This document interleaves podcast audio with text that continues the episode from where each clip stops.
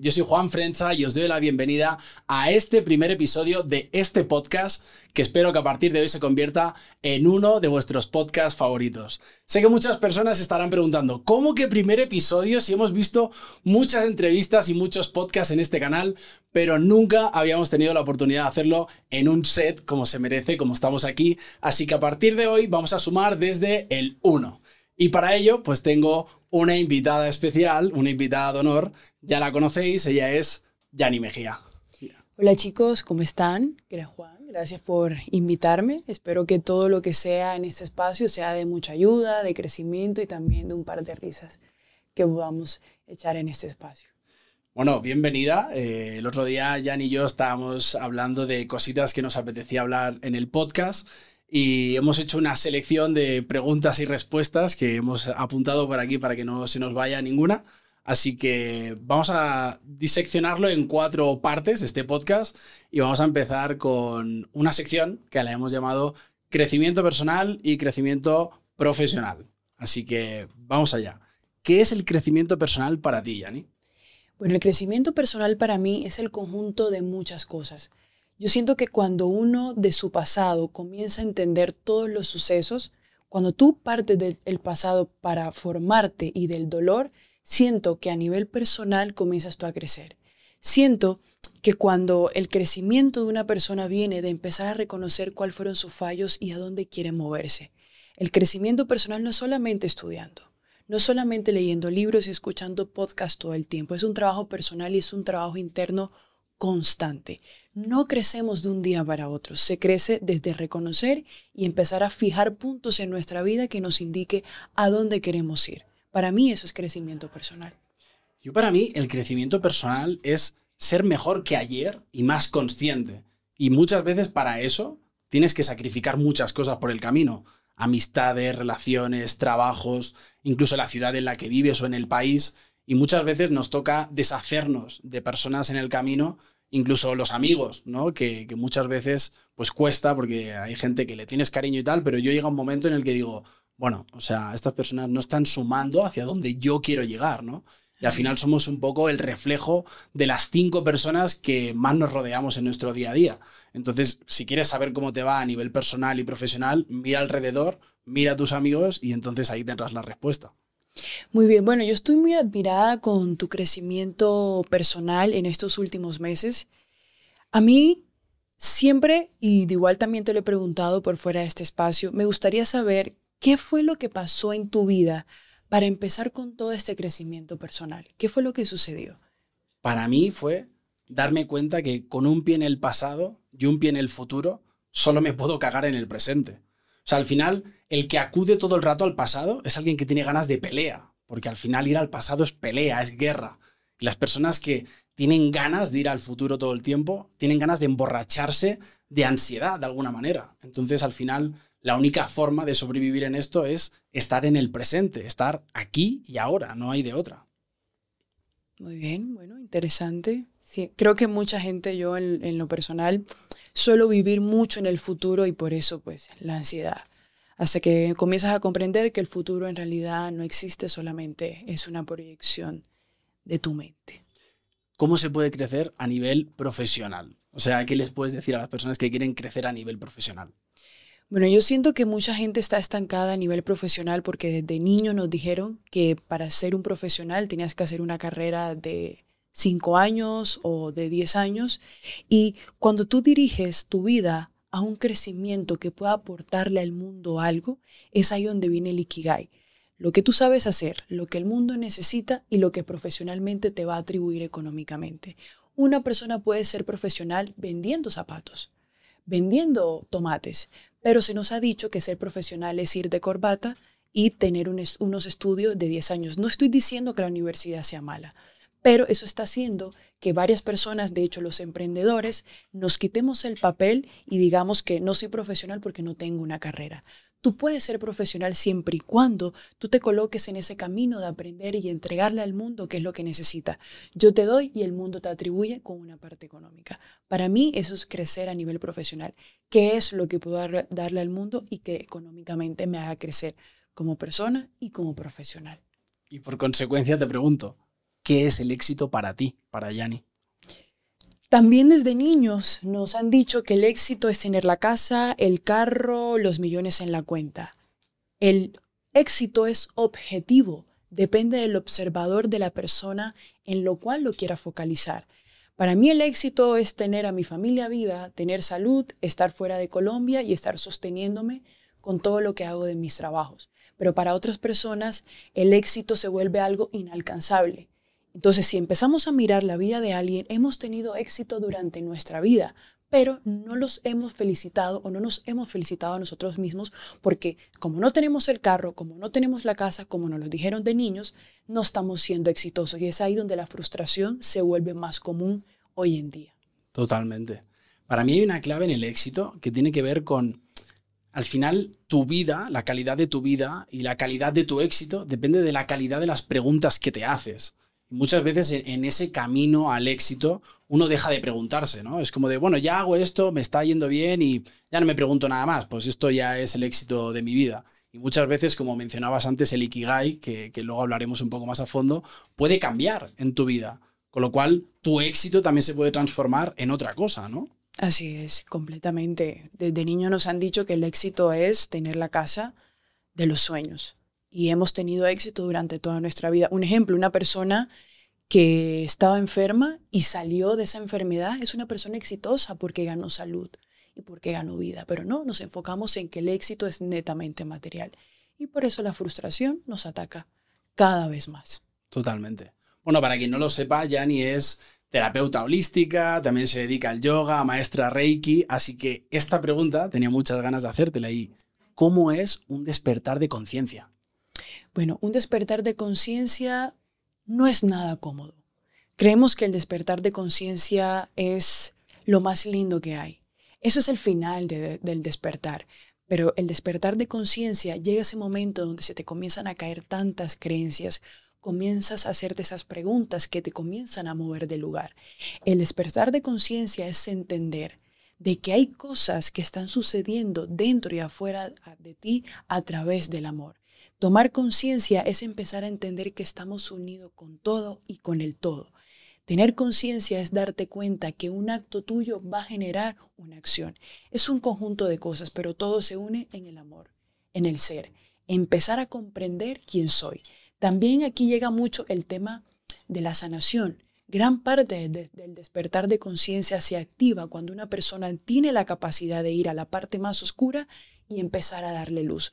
Cuando un ser humano tiene la capacidad de darle luz a toda su oscuridad, habrá entendido que quien le dio luz en ese momento fue la conciencia.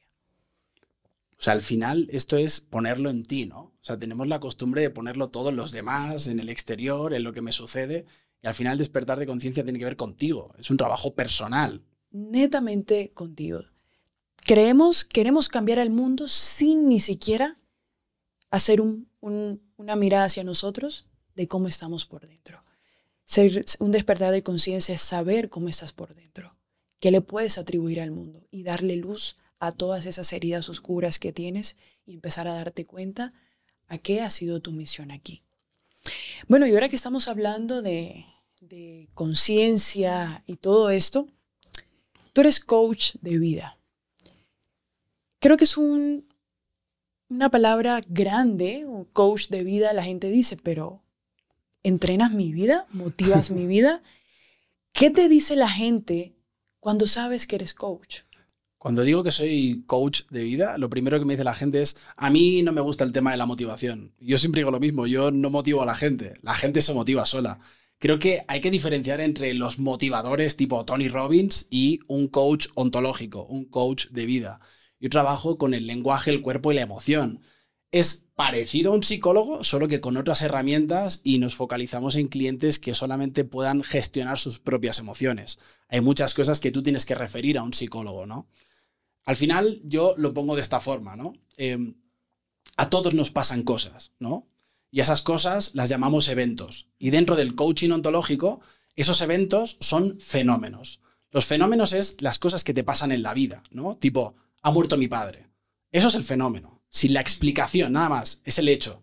El fenómeno es, ha muerto mi padre. Ok, ¿cuál es la historia? ¿Cuál es la explicación que tú te das de eso que te ha pasado? Entonces tú ahí argumentas, ¿no? Pasó esto, fue de esta manera, yo me sentí de esta manera. Luego toda esa historia genera una emoción en ti. Y como la emoción es acción, al final tomas unas acciones en base a esa emoción. Y después de la acción llegas a un nuevo fenómeno, que es una nueva realidad en tu vida. Entonces, ¿esto qué quiere decir? Que de alguna manera ese fenómeno, esa realidad, viene dada de la explicación que tú te das en base a eso que te ha sucedido. Entonces, si quieres llegar a una realidad distinta en tu vida y tener un, escenario distinto, tú te tienes que empezar a cuidar, a encargar de las explicaciones que te das de lo que te sucede. Eso es lo que hacemos los coaches, en realidad. Es lo que te digo, parecía un psicólogo, pero distinto, ¿no? Es como sería un psicólogo del siglo XXI. Pero insisto, y en esto hago alusión, o sea, los psicólogos hacen un trabajo muy distinto a los coaches, pero creo que hay que empezar a, cambiar este switch de que los coaches somos motivadores. Creo que no, no, no tiene nada que ver. Pero bueno, me preguntas esto a mí, pero cuando tú dices que te dedicas al reiki, a todo el tema de yoga y tal, con los tiempos que corren hoy en día, ¿qué es lo primero que te dice la gente a ti? La gente cuando yo le digo que hago reiki me preguntan que cómo lo hago, me puedes sanar, ven y ayúdame comienzan de alguna forma a exponer sus dolencias tanto físicas como emocionales. Yo siempre le digo a las personas, toda la gente o todas las personas tienen la capacidad de sanar, tienen la capacidad de ser sanadores. Tú ahora mismo puedes activar tus manos y empezar a intencionar alguna dolencia física o emocional. El ser humano está diseñado para autosanarse pero se nos ha olvidado esa memoria y todo ese recuerdo vive en nuestras células. Cuando empezamos a comprender que nuestras manos son magnéticas y que al momento de intencionarlas pueden sanar cualquier cosa, nos daremos cuenta que el poder está dentro de nosotros. Para yo hacer Reiki, yo activo un poder a través de mis manos y poder ayudar a los demás. También hay estudios científicos donde las manos se intencionan y se colocan sobre el agua y se dieron cuenta que las moléculas del agua cambiaban en cuestión de minutos, lo cual indica que el poder del pensamiento intencionado con las manos puede crear sanación. Todas las respuestas de sanación viven y están dentro de nosotros. Es simplemente recordarlo. Tú puedes ser riquista, los que nos están viendo pueden ser riquistas, simplemente recordar y abrirnos a esa apertura de sanación. Pero bueno, Siento que como terapeutas, yo como terapeuta y tú como coach, siento que muchas veces eh, yo he visto mucho en redes sociales y mucha gente sanatiza, sataniza el, el ego. ¿El ego es malo o es necesario? ¿Qué, ¿Qué función tiene el ego tú como coach que vas más dirigido a, a esa parte? El ego es malo y es necesario.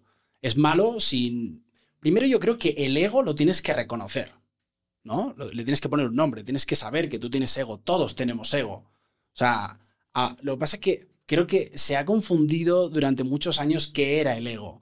El ego es como esta gente que llega ahí súper chula a un lugar y eso no es solamente el ego, el ego también es el que se hace víctima de una situación, ¿sabes? Yo creo que el ego es malo cuando lo utilizas para hacer de menos a alguien, cuando te crees superior a alguien, cuando lo utilizas de una manera negativa en contra de los demás o incluso en contra tuya también. Al final el ego es una voz que está dentro de ti, que está gestionada por ti y de alguna manera lo que intenta es joderte todo el tiempo, ¿no? Distanciarte del amor. El ego es lo contrario al amor, ¿no? Entonces él intenta como fastidiarte todo el tiempo. Y es necesario porque, por ejemplo, cuando tienes una ruptura de pareja, tú necesitas tener ego para seguir adelante. Muchas veces para hacer este podcast hace falta ego, si no, si no tuviéramos ego, no pensaríamos que la gente quisiera escuchar esta conversación. Entonces yo creo que ni es bueno ni es malo, es una cosa que forma parte de nosotros y simplemente hay que reconocerla, hay que habitarla y hay que domesticarla de alguna manera, porque cuanto más consciente lo haces, de alguna manera mejor lo puedes tratar, ¿no? Siempre digo que no hay luz sin oscuridad. Esta gente de, no, yo soy un ser de luz. Ya, pero es que eso, eso es, una mamada. O sea, ¿cómo quieres un ser de luz? Para poder ser un ser de luz, primero tienes que abrazar tu sombra. Si no, no funciona. No, no, no sé qué piensas tú. Bueno, yo siento que el ego es el que nos, por ejemplo, cuando tienes una ruptura, tienes que tener ego para salir de la ruptura. Entonces, cuando dejamos de satanizar al ego, nos damos cuenta que, como dices tú, para que haya luz, debe haber oscuridad. Y el ego hace parte de esa pequeña oscuridad, de esa dualidad que tenemos. Para nosotros poder ser mejores, siempre tiene que haber algo que nos rete y muchas veces ese reto tiende a ser el ego. Cuando empezamos a, mirar el ego más como ese maestro que como el enemigo, vamos a empezar a darnos cuenta que el ego es el que nos impulsa a salir adelante, pero nos impulsa desde la terquedad, desde, el no puedo. Es ahí donde viene el, lo que dicen todo, la, la mayoría de terapeutas y coach, todas las respuestas están dentro de ti y toda la lucha, la lucha es contigo, no es con el mundo. Cuando te dicen que la lucha es contigo, es de alguna forma dejar de luchar y hacerte amigo del ego, para entenderlo, porque él está ahí por una razón. Totalmente.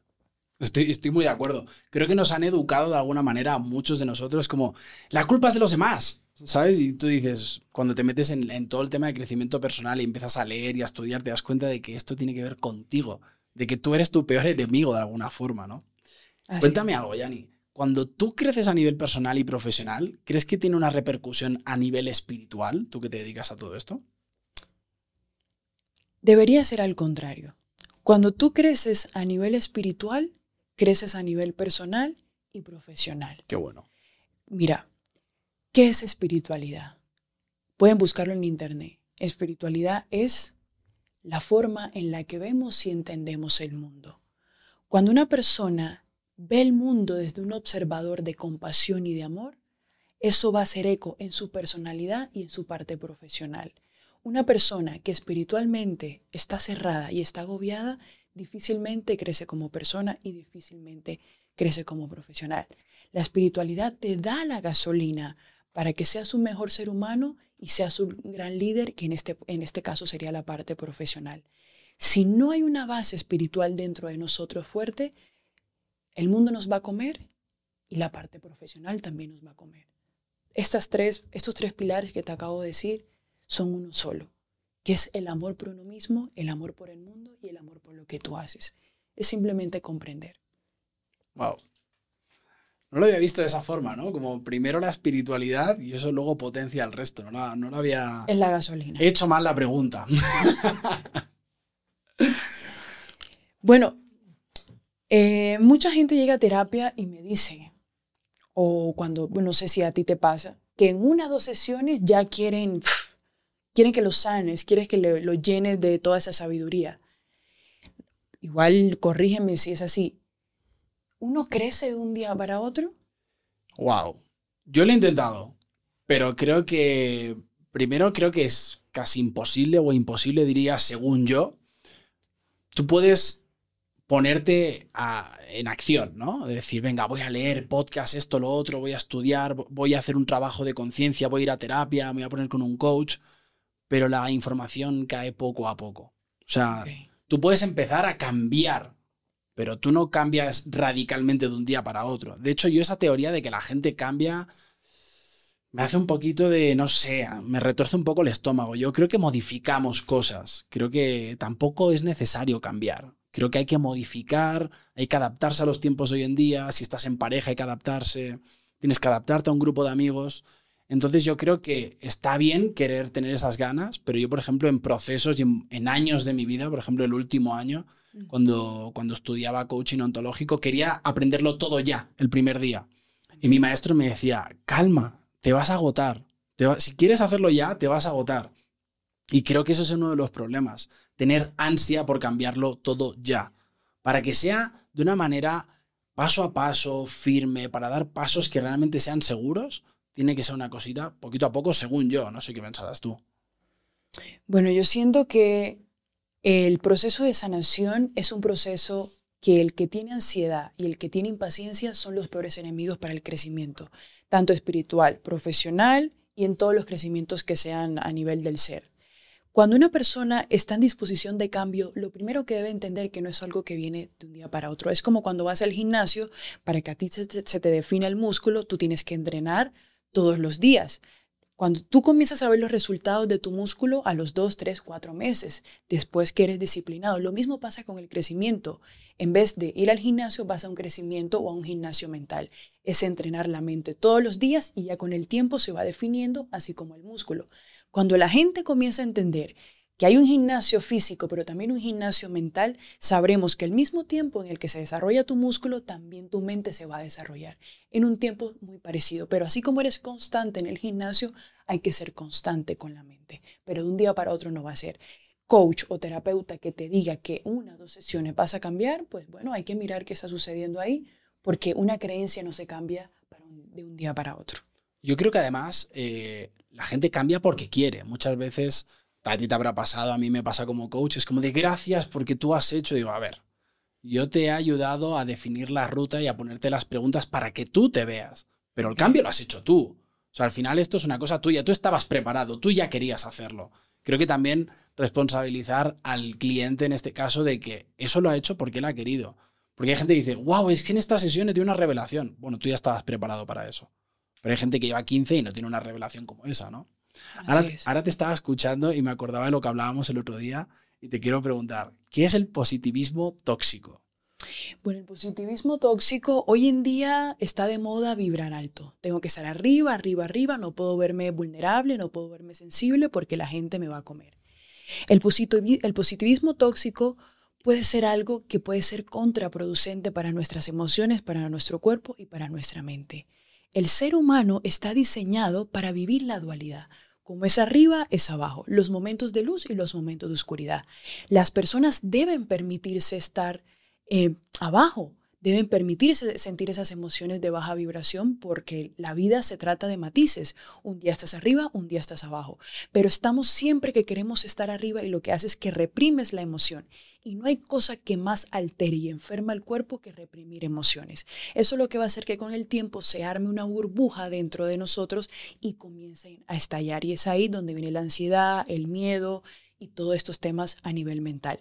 Cuando las personas se den cuenta que así como estás arriba, también vas a estar abajo, vas a empezar a darle a tu vida esos tiempos de luz y esos tiempos de oscuridad. Hay que empezar a conocer que la luz se alimenta de la oscuridad y la oscuridad de la luz. Ahí la gente entra en un equilibrio. Claro, cuando tú la emoción la vives, la habitas, la habitas durante largos periodos, ya se convierte en un estado de ánimo y es ahí donde no es tan genial eh, tener estas emociones negativas. Pero si tú hoy te sientes mal, siéntelo, habítala, Hazte responsable de ella.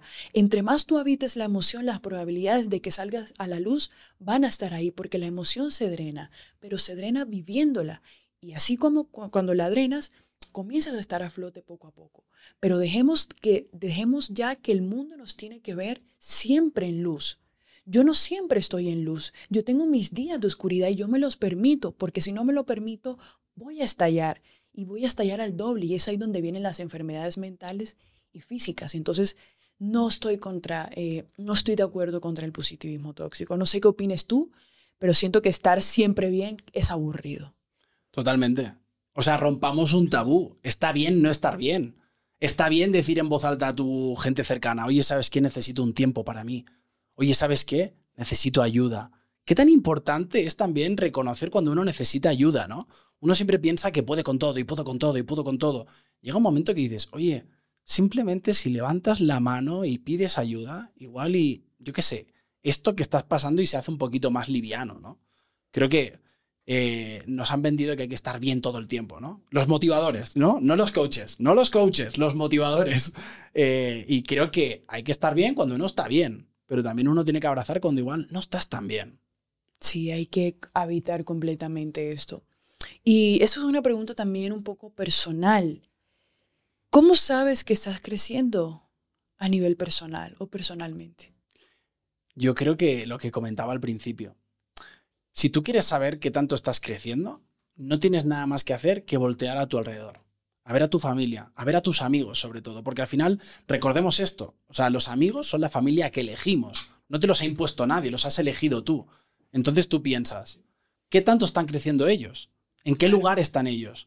Somos el resultado de las cinco personas con las que más tiempo pasamos. Entonces, si quieres cambiar, lo que tienes que hacer a veces es cambiar de entorno también, cambiar de amistades. Suena muy fuerte, porque en realidad mucha gente dice, no, ¿cómo puedes decir eso? Eh, pues sí, es que nada es para siempre. A veces nos aferramos con las amistades y quizás dejan de, de alguna manera de, ayudarnos, o quizás nos vamos de, de amistades porque ya no tienen nada más que aportarnos, o ya hemos aprendido lo que teníamos que aprender en esa amistad. Así es. es, es muy sabio lo que dices. Bueno, vamos a pasar al segundo tema, que lo hemos catalogado como espiritualidad y ciencia. ¿Cómo suena eso? Bueno, creo que hoy en día eh, cada vez la ciencia se está juntando con varios temas esotéricos. No estamos tan alejados de la ciencia. Ya se están dando cuenta ciertas teorías como, como por ejemplo, la ley de atracción son partículas del pensamiento que se atraen y si nos vamos a la ciencia, tu pensamiento emite un electrón que conecta a una realidad. Entonces hay ciencia, pero también hay parte esotérica y mística que se une como dicen en Colombia, por debajo de cuerda. Total. Oye, ¿cuáles son los errores de interpretar la espiritualidad?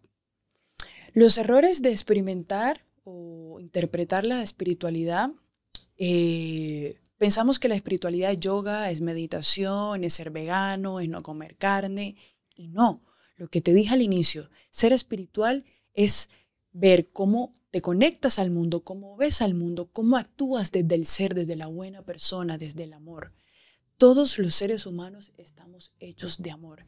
En esta vida hemos venido a recordar eso aparte de tus misiones de vida. Entonces, cuando tú comienzas a entender que todo se basa del amor, porque el amor es la primera vibración alta que ha ayudado a tantas personas a lo largo de la historia a sanar y a transmutar tantas cosas. Entonces, es el amor quien nos mueve. Entonces, cuando empezamos a entender que la espiritualidad es igual a amor, es igual a, ser un buen ser, ahí quitaremos todas esas, eh, eso que dice la gente de que yo soy yogi, entonces soy espiritual. No, yo conozco yogis y meditadores que son unas pésimas personas y que no te ayudan a la, a la final a avanzar en nada. Totalmente. O sea, es un poco lo que hablábamos, ¿no? El ego espiritual de alguna manera. Hay mucho ego espiritual. O sea, muchas personas de repente se ponen en ese banquito, como dice un amigo mío, te subes al banquito a decirle a los demás lo que tienen que hacer, pensar, ¿no? Y de alguna manera creo que, sea, sí siento que todos tenemos el típico amigo que se lee todos los libros de crecimiento personal, espiritualidad y todo, y siempre está consumiendo eso y te lo quiere contar, ¿no? O sea, creo que de alguna manera todos queremos como, oye, mira lo que he aprendido, ¿no? Y eso está bien. El tema está cuando viene aquí como de, oye, lo que tú estás haciendo está mal. O sea, tú tienes que pensar como yo, ¿sabes? Y este es el camino de la espiritualidad, ¿no? O sea, como mucha gente, ¿no? Eh, lo, hemos, lo hemos dicho te yo en algunos vídeos como de, oye, ser espiritual no es abrazar árboles, no es ser madre de dragones, no, no nada que ver con todo eso, ¿no? Así es, así es. De hecho, eso que tú me acabas de decir me devuelve un poquito al tema de la ciencia y la espiritualidad. Como te decía, ser espiritual es conectar con todos los, conectar con todo. Ser espiritual es conectar con todo. Cuando tú te conectas con el todo, te das cuenta que tu ego o las partículas del pensamiento, muchas veces causada con el ego, comienzan a crear una realidad total. Cuando tú te das cuenta que eso que está pasando en Ucrania, eso que está pasando en África, eso que está pasando en todo el mundo, también hace parte de tu frecuencia o de la frecuencia que tuviste en algún momento, te darás cuenta que la responsabilidad es de todos y también atribuyen mucho a lo que es ser una persona espiritual. ¿Cómo atribuyes tú al mundo positivamente? Con el pensamiento y con las acciones. Porque tu pensamiento, bueno, llega a la realidad global y comienza el mundo a tener otra frecuencia. ¿vale? Entonces ahí va muy complementado con lo que, con lo que acabas de decir. Total. Aparte, yo creo que para poder decirle algo a la gente, en plan, tú tienes que hacer esto o pensar esto, primero tiene que ser una realidad en ti. O sea, nos encanta decir a la gente lo que tiene que hacer cuando ni siquiera es algo nuestro todavía, no está arraigado a nuestro ser, ¿no? yo creo que primero uno tiene que ser ejemplo para que los demás digan, oye, ¿sabes qué? Mira el cambio que ha tenido esa persona. Y ya vendrá la persona a preguntarte, antes de que tú se lo digas a él, ¿no? Sí, es... Queremos cambiar el mundo sin querernos cambiarnos a nosotros. Y es completamente erróneo eso. Todo, cuando tú emites un cambio personal, eso hace un eco en tu ambiente. Cuando tú emites un pensamiento diferente, eso hace un eco en todo lo que estás proyectando. Cuando el ser humano se dé cuenta que todo lo que piensa es una proyección, eh, todo lo que piensa crea una realidad que es una proyección de su mente, ahí empezará a crear o a pensar diferente, incluso hasta sanarse. Siendo tú una persona que le sigue tanta gente en redes sociales por estos temas tan espirituales, ¿cómo podrías resumir de una manera que entienda todo el mundo, una versión para Disney, eh, para la gente que entienda qué es la espiritualidad. Ok, la espiritualidad es un estilo de vida, es un estilo de vida. La espiritualidad es un estilo de vida donde comprendes que todo está unido con todo. Cuando comprendes que estás aquí por una razón, cuando comprendes que has venido aquí a recordar el, amor que tu alma ya reconoce, cuando comienzas a aceptar esa dualidad de la vida y cuando comienzas a intentar ser mejor cada vez más y ayudas y, y, ayudas y sirves al otro. Totalmente. O sea, ahora escuchándote me venía a la mente que, o sea, tengo un pensamiento, ¿no? No sé si viene mucho al caso, pero es como, vivimos en, la era del cómo, ¿no? Es como, dime las 10 maneras para ser espiritual, dime los 5 pasos para ser millonario, dime, dime, dime, quiero saber cómo, cómo, cómo, cómo. Yo creo que, o sea, el tema no está en encontrar las respuestas, sino en hacerte buenas preguntas y en mantenerte en la pregunta. La habilidad de mantenerte haciéndote buenas preguntas sin necesidad de tener que contestarlas, ¿no? O sea, al final creo que cuanto más te preguntas, más empiezas a comprender qué pedo, o sea, esto tiene que ver con qué, o sea, y, empiezas a cuestionártelo todo. Creo que cuanto más te cuestionas, entonces muchas cosas empiezas a comprenderlas desde otro lugar. La espiritualidad también se basa en, porque mucha gente eh, creo que está como, está un poco errónea para mi forma de verlo, como que confunden la religiosidad con la espiritualidad, que no tienen nada que ver, ¿sabes? Entonces creo que está bien también preguntártelo, es en plan, ¿soy espiritual? ¿Soy religioso? ¿Soy las dos? O sea, un poco por ahí, ¿no? También. Sí, yo siento que la religión eh, no es mala, para mí la religión no es mala, pero es verdad que nos encierra en una sola creencia. Y el mundo está hecho de diferentes creencias. Mi verdad es que Dios está en todas partes y también está dentro de mí. Para otros, la Dios está en el cielo en una nube y es un, hombre que está vestido de blanco con una barba que el día que mueras te va a señalar por todos tus pecados. Cada quien tiene una verdad que para él se ha ajustado a su vida y esa verdad no hay que criticarla porque esa verdad lo ha hecho a él evolucionar o moverse de lugar. Mi verdad a mí me ha hecho llevar a otros lugares. Para las personas, su verdad del Dios que está en el cielo lo ha llevado a moverse en otros lugares. Así que yo respeto completamente la visión porque lo que para mí es bueno, quizás para ellos no. Pero entonces hay que empezar a respetar porque cada persona tiene una verdad por su vivencia, por sus creencias y por el núcleo en el que nació. Entonces no es fácil eh, debatir con unas creencias que vienen desde antes de nacer, que es el núcleo de tu familia. Cuando tú comienzas a darte cuenta de que, que mi verdad es esta, también puedes respetar la verdad del otro. Y así como que tu verdad te ha salvado, la mía me ha salvado en mi posición. Mucha gente me critica, digo, pero es que mi verdad, mi verdad me ha salvado y yo lo, lo que hago es exponerla en redes sociales. Claro. Oye, ¿existen algunos pasos a seguir para ser espiritual o, o no? Bueno, yo no tuve pasos, tuve decisiones. Para yo eh, considerarme una persona espiritual, no me gusta decir que soy espiritual, me gusta decir que estoy intentando tener una buena versión mía a través del amor, porque hay muchas cosas que yo todavía estoy sanando y estoy moviendo. Entonces, cuando tú decides ser espiritual o intentas serlo, es un conjunto de decisiones. Decides empezar a ver al mundo de una forma diferente. Decides pasar más tiempo en paz. Decides buscar la armonía. Decides colocar tu salud mental primero decides estar sola en los momentos que tú consideras. Entonces, la espiritualidad se basa en decisiones, no en pasos. El primer paso para poder integrarse en esto o integrarse en la espiritualidad es empezar a reconocer tu dualidad, empezar a reconocer de que toda esa parte negativa, oscura de ti hace parte para este proceso. ¿Listo? Y oye, ¿entra Dios en la espiritualidad? Desde mi verdad, sí. Dios entra, como te dije, Dios es igual amor. Y la espiritualidad se basa en que el individuo comienza a sentir amor por todos los procesos de su vida. También es entender que todos estamos unidos.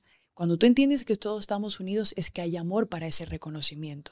Entonces, para mí, Dios, como te digo, no está en una nube. Está aquí conmigo y Él es uno de los pilares por los cuales yo puedo conectar.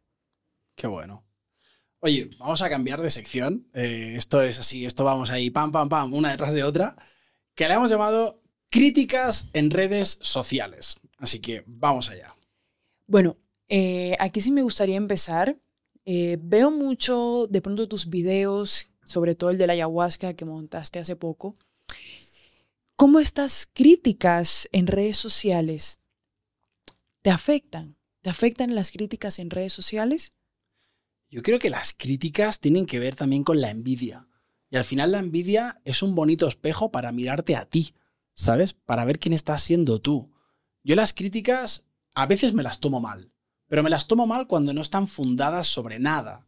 O sea, al final es Estoy aquí en mi casa aburrido y bueno, voy a criticar este vídeo y voy a decir lo primero que se me pasa por la cabeza. Eso sí me enfada, porque es como de no hay reflexión. Hay gente que me escribe por privado y me dice, oye, esto que has dicho en este vídeo, ¿sabes qué? Yo soy un profesional exactamente en ese tema y pienso que ta, ta, ta. Y se genera una conversación donde yo aprendo. Pero la crítica por crítica me parece que no lleva a ningún lugar. Bueno, tú tienes un vídeo con 5 millones en, un reel que, que, es un poco lo que te subió en redes sociales y te dijeron de todo, de bruja hasta que te dijeron de todo. La hija de Satán. Me dijeron, me dijeron que era la hija de Satán porque cómo era posible. Y claro, llega un momento donde yo digo, pues que mi verdad no te afecte. Y si te afecta mi verdad, pues busca otra persona que conecte con tu verdad. ¿Qué es un hater? Un hater es una persona vacía, llena de miedo y de odio. Y lo he dicho mucho en mis redes sociales. El odio es tomar veneno y esperar que el otro muera. Esto tiene que ver con envenenarte tú, no el otro. El otro va a seguir siendo él. Al final un hater me fastidia porque son, suelen ser personas que no tienen eh, foto en su perfil, que suele ser una cuenta privada, y que encima tienen bloqueado que le puedas contestar a los mensajes y comentarios que te ponen en tu propio perfil. Con lo cual, eh, ¿qué, pretendes conseguir? ¿Sabes? Es como de, te quiero poder insultar sin que sepas quién soy y escondiéndome. Entonces, ¿hacia qué lugar va eso? ¿Sabes? O sea, o sea, qué tan vacío, qué tan podrido tienes que estar para poderte, o sea, para ponerte delante de una pantalla a criticar a otros. O sea, es que me parece que ya que vas a ser un hater profesional, o sea, por favor, o sea, da la cara, di, soy este, ¿sabes? Esto es lo que pienso, que es lo que hacemos los creadores de contenido, ¿no? Yo estoy haciendo este podcast con mi cara, con mi nombre y apellido. Si me paras por la calle podrás decirme, oye, ¿sabes qué? Tu podcast es una mierda. Vale, genial, gracias. Eso es para mí un hater, una persona llena de odio. ¿Qué es para ti?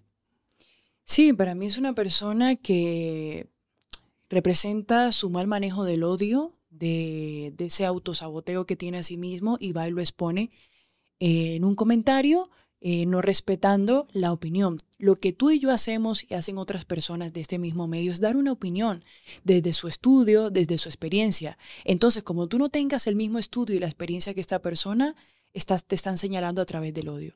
Son personas que señalan a través del odio. Y una persona que actúa a través del odio pues si la miramos por dentro seguramente tiene muchos pedos que empezar a resolver. Totalmente. O sea, tú, por ejemplo, recibes críticas constructivas. A ver, para mí no existe la crítica constructiva, para mí la crítica es señalamiento. Pueden ser comentarios constructivos, que no son señalamientos, sino son unos comentarios que te ayudan a crecer. La crítica, como tal es la palabra, son señalamientos. Entonces considero que no hay algo positivo en la crítica. Pero si me dejas un comentario para mejorar, es diferente como yo lo veo. Claro, es que para mí, por ejemplo, una cosa que me enfada muchísimo, sea, es muy fácil reunirte con cuatro amigos a hacer un podcast, ¿no? O sea, y hay varios, no voy a mencionar varios, pero hay varios podcasts donde se reúnen ahí cuatro intelectuales, ¿no? hablando con un idioma y unas palabras que casi nadie entiende, para hacer de menos a otra gente que crea contenido de una forma un poco más directa, un poco más salvaje. Entonces, me parece muy muy ruin, ¿sabes? Que te, que te pongas ahí entre cuatro personas a criticar lo que otros están haciendo. O sea, porque si al menos estuvieras haciendo una crítica que de alguna manera fuera como un análisis de lo que hace el otro, o sea, pero creo que hacer un contenido para criticar otro contenido me parece que es un poco, no sé, o sea, habla más de ti que del otro en realidad, ¿no? Es una realidad. Te digo algo, ¿qué opinas que todo el mundo o qué dices sobre que todo el mundo pueda opinar libremente de tu contenido? es que volvemos a lo mismo. O sea, es como lo que pasó el otro día con Vinicius, ¿no? O sea, el jugador del Real Madrid. O sea, todo el mundo se pone ahí a decirle que es un negro de mierda, por ejemplo. No, es que como he pagado mi entrada para ver el partido, pues tengo el derecho a decir lo que piense. Y esto es lo mismo. Ah, como tengo una cuenta de Instagram, también tengo el derecho a, decir lo que se me antoje sobre tu contenido. Y si te quiero decir que es una mierda y lo que quiera, pues está genial. O sea, ¿hacia dónde va eso? O sea, ¿cuál es el, fin de que tú te pongas a hacer eso? Sí, creo que nos hemos tomado el papel de libre expresión para expresar odio. La libre expresión es para dar un comentario sobre nuestra verdad. Pero si nuestra verdad está llena de odio, bueno, creo que hay que mirarnos un poquito hacia adentro y decir, ¿por qué estoy expresando tanto odio? Toda persona que expresa, habla a través del odio, si la miramos con una lupita desde adentro, nos vamos a empezar a dar cuenta de que no está bien y que hay algo que no ha podido sanar y esa es su forma de liberarse con el odio. A ti, por ejemplo, ¿qué te dicen cuando te critican? Bueno, a mí me han dicho satánica, loca, eh, habladora de mierda, habladora de, de nada, eres una mentirosa.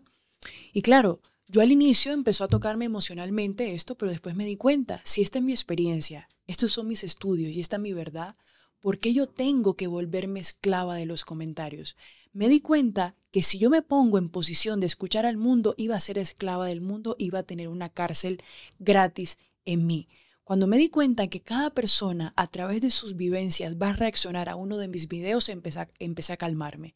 Me di cuenta que mis videos van a llegar al corazón que tienen que llegar. Y al que no, va a criticar y se va a ir a criticar o a buscar una cuenta que realmente lo llene. Entonces, siento que el mundo no te define te define es lo que la conversación que tú tienes contigo cuando te levantas, cuando estás en la luz y cuando estás en la oscuridad. Totalmente. O sea, al final es una vez más aquello de que la opinión es como el culo, que todo el mundo tiene uno, ¿no? O sea, todo el mundo quiere decir lo que piensa en realidad. Lo que la gente no piensa es que yo, por ejemplo, para hacer los vídeos que hago, me he formado como coach. O sea, me saqué una certificación, ¿no? Me, estuve unos estudios para poder decir lo que digo, ¿no? Yo, por ejemplo, que también soy escritor, para escribir lo que escribo, he escrito más de 40 obras de teatro, he escrito dos libros, he escrito muchas cosas que jamás se han publicado, ¿no? Entonces es como de, oye, aquí hay una autoridad, porque también hay un, hay un estudio detrás de esto que te estoy diciendo, no, no solamente una opinión, que es lo que creo que mucha gente falla. Es como de, claro, está bien tu opinión, tu opinión es válida como la mía. No, no, hace falta tener estudios para opinar sobre el amor, porque tú tienes unas experiencias que te acreditan a poder también decir, lo que a ti te está pasando y lo que tienes que, decir en base a eso. Pero es como de, oye, o sea, lo que estoy diciendo no lo digo porque sí, lo digo porque lo he estudiado y aparte lo he vivido, ¿no? Así es. Yo tengo una pregunta, Juan. Las personas que, que, las personas que sigues en redes sociales definen mucho cómo estás actualmente. Yo sigo, o sea, así de que sigan redes sociales a gente, solo sigo a cuatro de cajón. O sea, sigo a Diego Dreyfus cuando tengo ganas de que me pongan la neta, o sea, que me pongan así mi verdad en la, en la cara. Me gusta porque es, muy transparente y, que yo sepa, o quizás estoy eh, en lo erróneo, pero creo que no es ni coach, ni se ha formado como psicólogo, ni nada. Simplemente una persona que tiene un discurso en base a sus experiencias que a mucha gente le sirve, a mí, por ejemplo. Pero cuando quiero conectar, por ejemplo, así con con, mi ser más eh, yo, con, o con Dios o algo así. O sea, me encanta ver el contenido de Daniel Javif. Me parece que, es un contenido que es increíble lo que hace Daniel. O sea, si me está viendo, o sea, me flipa, ¿no? Es algo que, que, bueno, por eso tiene el éxito que tiene. Pero cuando me quiero meter en una parte así como más científica, algo más de datos, algo como más exacto, me encanta Marian Rojas Estapé, que es psiquiatra, por ejemplo, ¿no? Y ya cuando me quiero hinchar de sabiduría, pues miro al, gran Mario Alonso Puig, que es cirujano y es un conferencista que me encanta y creo que tiene unas metáforas de la vida y una manera de verla que a mí me, fascina. ¿A quién sigues tú? Bueno, yo sigo bastante terapeutas holísticos, eh, sigo a Sadhguru, de hecho a Deepak. Eh, son personas que de alguna forma, bueno, también a Joe Dispensa, que habla mucho de cómo ver el mundo desde otra forma. Desde, desde la parte, Sadhguru habla mucho de ver la vida sin tanto arancel. Joe Dispensa te habla de, que tu pensamiento crea todo. Entonces, yo sigo más personas que hablan de estos temas tanto de espiritualidad como cuánticos. Entonces, define mucho también el por qué este lenguaje que tengo tan fluido, pero viene de todo ese conocimiento que de estas personas que sigo en redes sociales. Yo siempre he dicho que eres la hija perdida de Sadhguru. Ya, bueno. Bueno, pasemos al último apartado que es rupturas de pareja y vamos a cerrar con las últimas preguntas, así que te tengo la primera, Yanni. ¿Cuál es la forma más sana de afrontar una ruptura? La forma más sana de, de evitar una ruptura es primero entendiendo, habitar la emoción, sentir ese dolor o esa traición o todo lo que pasó en esa relación. La mejor forma de empezar a vivirlo es entrar en un proceso de maestría. ¿Cómo así? Cada persona que llega a tu vida viene a mostrarte y a hacer a que aprendas algo. Cuando tú tienes esa capacidad a través del dolor de empezar a conocer para qué esta persona vino a mi vida, vas a empezar a entrar en ese proceso de maestría. Todos nos hemos movido después de largos periodos de, dolor o después del dolor. La ruptura es un proceso de dolor, pero detrás de ahí o lo colocas en sufrimiento o lo colocas en tu mejor versión. Pero lo primero es habita la emoción, siente lo que sucedió. Y ahí comienza el proceso de maestría. ¿Para qué esta mujer o este hombre llegó a mi vida? ¿Qué me vino a mostrar y cuál fue esa semilla que me dejó? Cuando tienes la capacidad de mirar el observador desde afuera, comienzas a darte cuenta de que esta persona ya cumplió su ciclo en mí y se te va a hacer más fácil y más cómodo este duelo contigo. Al final también se trata de poner a, la otra persona en amor, ¿no? O sea, cuanto más rápido pones a la otra persona en amor y no este odio de mira lo que me ha hecho, mira lo que me hizo, mira lo que me dijo, empiezas a soltar de una manera más rápida, ¿no? Es algo que había visto también en vídeos tuyos de alguna forma, ¿no? Y también empieza un proceso de reflexión, porque es como de, el que no aprende de sus errores está condenado a repetirlos. Entonces, de nada te sirve meterte en otra relación dos semanas después a cometer las mismas cagadas. Sí. Muchas personas hoy en día, cuando terminamos una relación, la emoción más fácil es odio. El sentimiento más fácil es el odio, el resentimiento, la frustración. Esos son emociones de vibración muy lenta, es decir, es difícil que se vayan de tu campo energético. Las vibraciones de luz, de amor y de gratitud son vibraciones rápidas, es decir, entre más rápido tú coloques a tu expareja en amor, en agradecimiento, más rápido va a salir de tu campo energético. Pero el odio es lo que más rápido conocemos y el odio es lento. A nivel cuántico, a nivel de células, a nivel de eh, electrones, es lento. Entonces por eso el proceso de sanar una relación se vuelve más lento porque el odio es lo que lo hace que sea así. Te quería preguntar, ¿por qué muchas veces vivimos una ruptura como si fuera una muerte? Bueno, a la final, después de una ruptura, lo vivimos como una muerte porque a la final se murió o se partió algo en nosotros. A la final es una persona que se va de nuestras vidas. Cuando alguien muere, es alguien que se va de tu vida. Y en este caso, las personas, esta persona se va de, tu vida. Entonces, Así como el proceso de la propia muerte es un proceso que comienza a doler mucho y al pasar el tiempo comienzas tú a entrar en un trance de, de, aceptación, lo mismo sucede con una ruptura de pareja. A la final sí sanas, pero debes empezar a entender para qué la vida me puso en esta ruptura. ¿Para qué la vida me puso en este, este duelo? Lo que dices tú, cuando nos hacemos las preguntas necesarias, podremos movernos del lugar.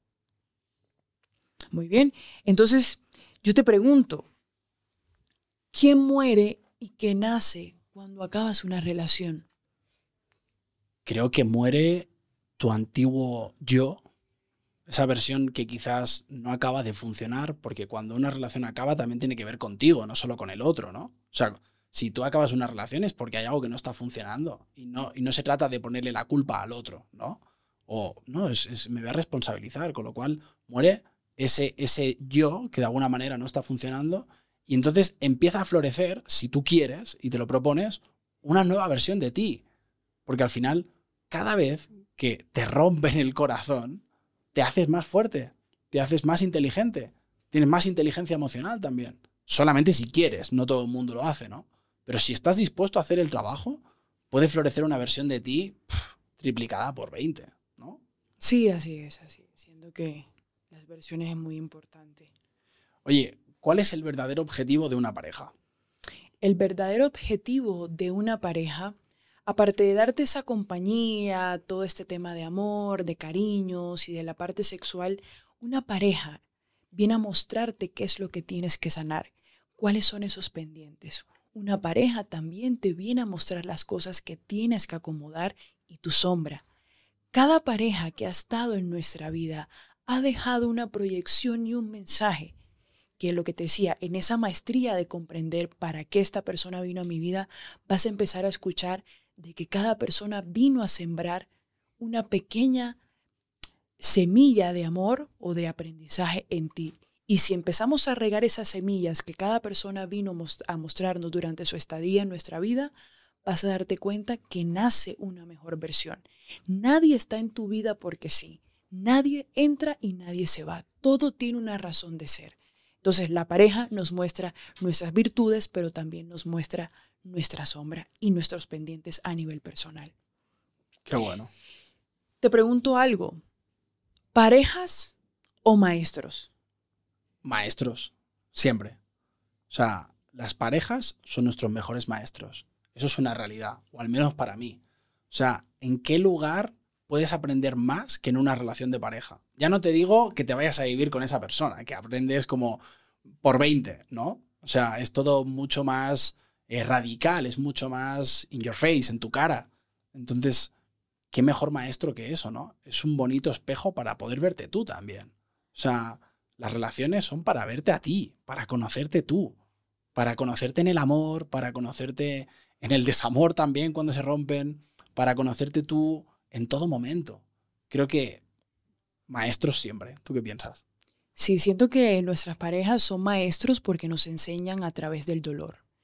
El dolor, todas las personas que nos vienen a causar dolor, es una maestría, porque a través del dolor aprendes. ¿Y quién nos hacen aprender a nosotros cuando vas a la escuela? Los maestros.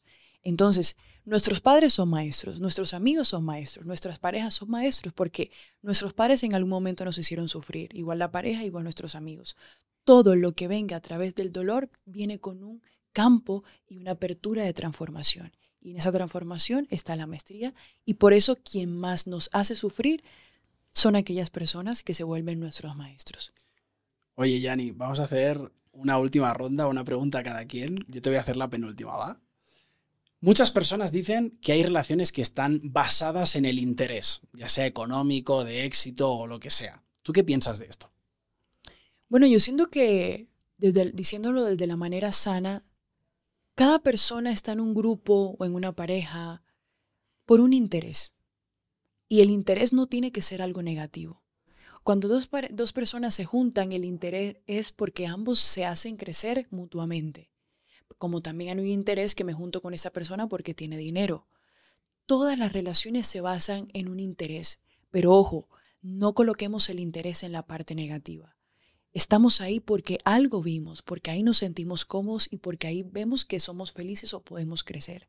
El interés no solamente se basa en lo malo. No, incluso el interés social este que se ve como mal, ¿no? Tipo, esa mujer es una interesada porque está con ese hombre por dinero.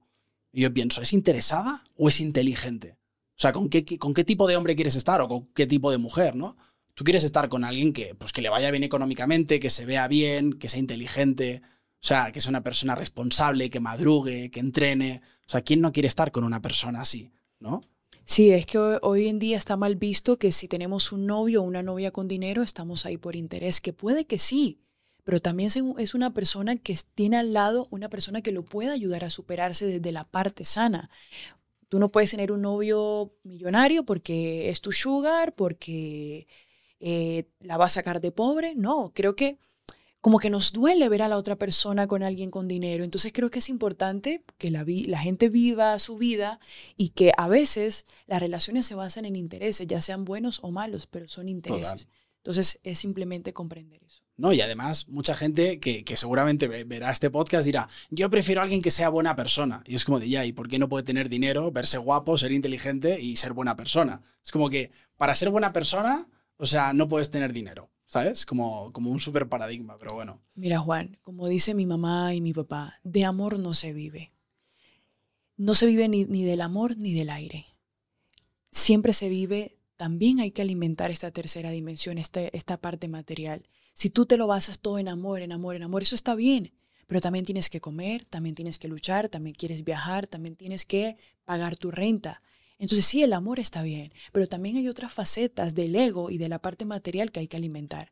Nos pasamos todo el tiempo querer estar en la cuarta dimensión, que es meditar, meditar, meditar. Sí, está bien, pero esta tercera también hay que alimentarla. Entonces, se puede vivir en amor, pero también necesitas eh, eh, alimentar tu parte material para que ambos estén ahí como en conjunto de todo esto. Entonces hay que tener una relación con que está bien el ego, pero también está el amor, pero puedes llevarlo desde, desde la misma mano si quieres. Total.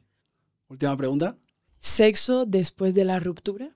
Yo pienso que eso no está bien.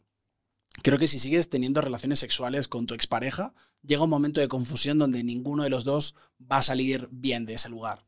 O sea, al final, eh, mi madre siempre me dice que segundas partes nunca fueron buenas.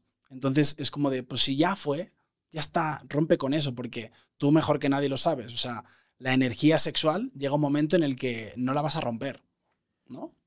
Así es. Las parejas que hoy, hoy, en día se están viendo después de una ruptura, eso lo que va a hacer es que va a generar bloqueos, porque ya hubo un rechazo físico de ya no quiero tenerte en mi vida. Entonces, cuando tú haces o tienes relaciones después de un rechazo que hubo, eso puede generar exceso de energía negativa en la parte sexual de nosotros. Es momento de empezar a definir que ya esa persona se fue de nuestra vida, que hay que empezar a, desprendernos emocionalmente porque no te va a hacer bien. No conozco una sola persona que después de una ruptura, al verse seguidamente con su ex, esté bien. Se van a llenar siempre de falsas esperanzas y expectativas y eso es lo que nos jode. Creer que vamos a volver. Entonces, cuando tú te das cuenta que ya el ciclo terminó y que esa persona debe encontrar a alguien que lo haga feliz y tú también mereces ser feliz, ahí entenderás que el sexo no puede ser lo único que los haya unido. Puede empezarlos a unir todo el amor que sintieron durante su relación. Bueno, muchas gracias. Hemos llegado al final. Y antes gracias. de acabar, antes de finalizar este podcast, me voy a sincerar. Hoy, eh, tú y yo hacemos un año como pareja y hemos hablado de muchas cosas aquí y te quiero dar las gracias porque eres una gran maestra. Te amo muchísimo y que el día que hacemos eh, un año como pareja estemos grabando este podcast me deja muy claro y en una gran evidencia del lugar en el que estoy, que es en el que quiero estar. Te amo mucho, gracias por estar.